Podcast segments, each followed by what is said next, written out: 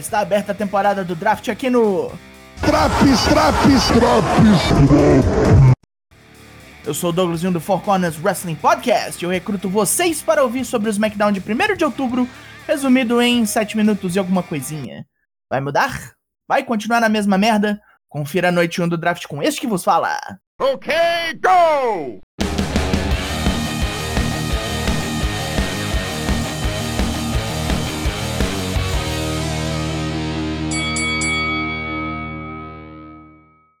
Não, a primeira escolha do draft nessa rodada é Roman Reigns, que fica no SmackDown. Big E continua no Raw. A campeã feminina do Raw, Charlotte, ruma para o SmackDown.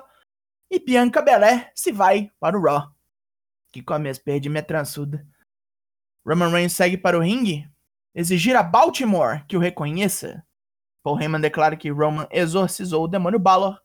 E agora proclama que Reynolds matará Brock Lesnar no Super Arábia, o Crown Jewel Falou no diabo. Brock chega super nervoso, encara o cadela e a porrada come. Mas Romanos vaza e os Usos atacam Brock só para se fuderem. Depois de um F5 em cada gêmeo, este segmento insólito termina. Agora vem Charlotte Flair no backstage demandando uma parabenização por ter sido a primeira mulher draftada. Não importa se é vermelho ou azul, com ela vira ouro. Kevin Owens vem para o ringue com o recap mostrando os maus tratos sofridos por ele nos últimos tempos. Logo depois chegam Happy Corbin e seu funcionário recém-contratado, Riddick Moss. Luta 1: Kevin Owens vs Happy Corbin. Owens mete ofensiva, mas Riddick Moss atrapalha pra caralho o andamento do combate. Em um momento decisivo, Owens leva um End of Days fora do ringue. E quando sobe de volta, toma outro. Tá triste a situação do gordo. Vá, Vaza, dessa, companhia, bicho! Começa a segunda rodada do draft, onde Drew McIntyre e o New Day seguem para o SmackDown, enquanto RK Bro e Edge vão para o Raw. Eu perdi meu lourão, mas ganhei os Power Rangers. Nervioso! Drew McIntyre vem saudar seu novo programa e já chega contando historinha sobre como há uma nuvem negra sobre o SmackDown e o nome dela é Roman Reigns. Drew está aqui para pegar o cinturão universal. Já chega valendo nada esse corno. Mas Edge está aqui para confrontar Seth Rollins, como prometido semana passada. Apesar do SmackDown ser seu lar, ele quer ver o que há para fazer no Raw. E aquele tanto de gente contra quem ele nunca lutou. Mas não é para isso que ele veio a Baltimore hoje. Ele xinga rolas de tudo que é nome e chama o cara na chincha. Mas Rolas está na casa do cara. Entra, mexe na geladeira, zoa os desenhos das filhas de Ed, se aconchega na sala de estar e diz que tá podendo ficar lá a noite toda. Ed sai corrido pro backstage, liga pra esposa Beth Phoenix e diz pra ela não voltar para casa. Mas vacila e não liga pra polícia, mesmo com um animal insano fuçando a sua residência.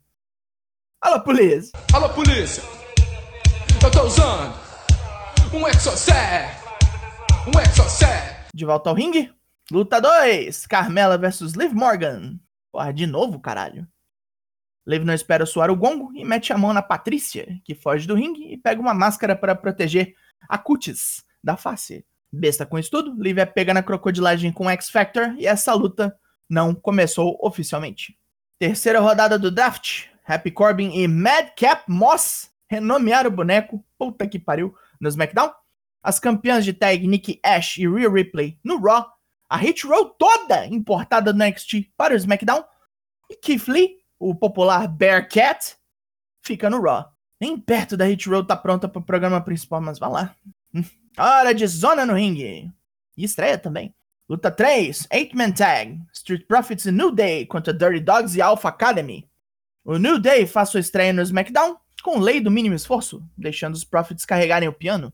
Depois de evitarem o tornado Otis, Montesfort pula para fora do ringue em Dolph Ziggler, deixando Angelo Dawkins passar o carro nos outros oponentes. Quando Robert Wood vem nervoso, Kofi Kingston e Xavier Woods liquidam a fatura com seu combo de pisão e backbreaker, o Daybreak. A derradeira rodada do draft começa com Naomi no SmackDown, para desgosto de Sonya Deville. Os mistérios vão embora para o Raw. Tchau, tchau. Jeff Hardy, bom filho que a casa torna no SmackDown, e Austin Fury despede-se de seus familiares no NXT e ruma para o Raw. Jeff Hardy já ia falar alguma coisa, mas é interrompido por Brock Lesnar, que revela todos os presentes que um agente livre vai aparecer onde ele quiser, e a culpa disso é de Paul Heyman. Corta direto pro camarim da Bloodline, onde Roman está extremamente louco das pererecas e quase mata Paul Heyman de susto com berros. Roman ordena ao careca que vá ao Raw na segunda para se assegurar de que os Usos continuem no programa das sextas-feiras. Assim que Heyman sai, Roman ordena aos Usos que vão junto com ele. Se ele falhar, deixem o corpo lá. A máfia samoana se consolidou. Vamos ao main event? Se os comerciais deixarem. Luta 4. Sasha Banks versus Bianca Belair. Becky Lynch está nos comentários e logicamente teremos problemas com isso. Alguém batizou a água da Sasha Banks hoje porque ela vendeu loucamente e fez uns puta spot perigoso. Enquanto as posições de vantagem mudam de lado, Sasha quase termina a luta com Frog Splash. Bianca escapa e tenta o KOD, mas tromba com Becky fora do ringue. As duas trocam insultos e Becky prende a trança da moça no canto, deixando Sasha livre para aplicar um Jackknife Pin depois de um Sunset Flip. Falei que dava ruim. Enquanto as duas oponentes discutem, Charlotte chega distribuindo chutão para todo mundo, expressando sua dominação. Beck não curte esse desafio em seu quintal e as duas mostram seus respectivos cinturões uma para outra. E acabou-se. Pontos positivos: os esquemas do Roman e seu duelo iminente com Brock foram a única coisa digna de estrelinha hoje. Rolas invadindo a casa do Ed também foi bom, mas meio longo. Pontos negativos: pelo amor maior de Deus, brother, como é que teve tanto comercial assim? Fudeu o flow do programa todo, ficou parecendo que não acontecia nada. Duas horas de programa e nada nada de novo nas poucas lutas e só o main event pareceu ter o esforço real, apesar de o finish merda. E eu tenho muito, muito medo pela Hit Row no elenco principal. O SmackDown dessa semana leva um 3 de 10.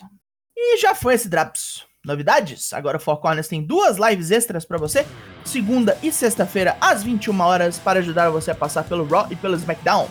E manteremos nossas costumeiras lives de terça e quinta, sempre às 8. Eu sou o Douglas Jung, nós somos o Four Corners Wrestling Podcast e eu volto na semana que vem. Logo mais tem mais e até! Yeah, that makes sense.